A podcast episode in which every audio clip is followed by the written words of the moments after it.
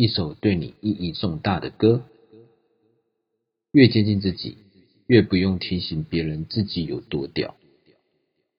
对于瘦子一手的欣赏，其实除了在于脸外，更欣赏他对自己坚定又有自信所发出来的气场，从内心展现对于事物上的看法，不再人云亦云的觉悟。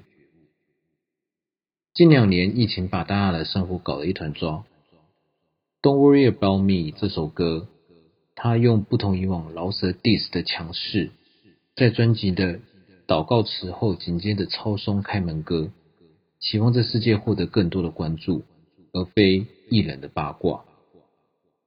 二零二年中，恰巧有机会在金曲现场观看颁奖典礼，一首在颁奖典礼的演出恰好就是这首歌，当时深深的被管弦乐队的配置和身穿西装的他给打动。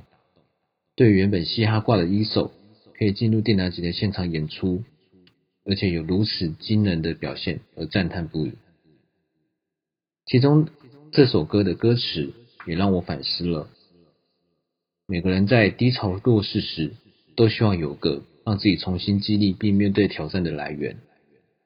动物人报命对此有很深的检视，也特别强调，生活其实不需要过多复杂的事物。简单也可以很幸福。纵观这张专辑来看，看似有很多男女情爱的关系，隐喻现代社会的各种讽刺现状。但东威尔保密点出，你是谁，并不需要被别人定义。很多人因为自卑不快乐，更多的是还没发现自己已经偏离初衷。东威尔保命不过就是简单几句话的呈现。决心成为自己，乃是一种英雄气概。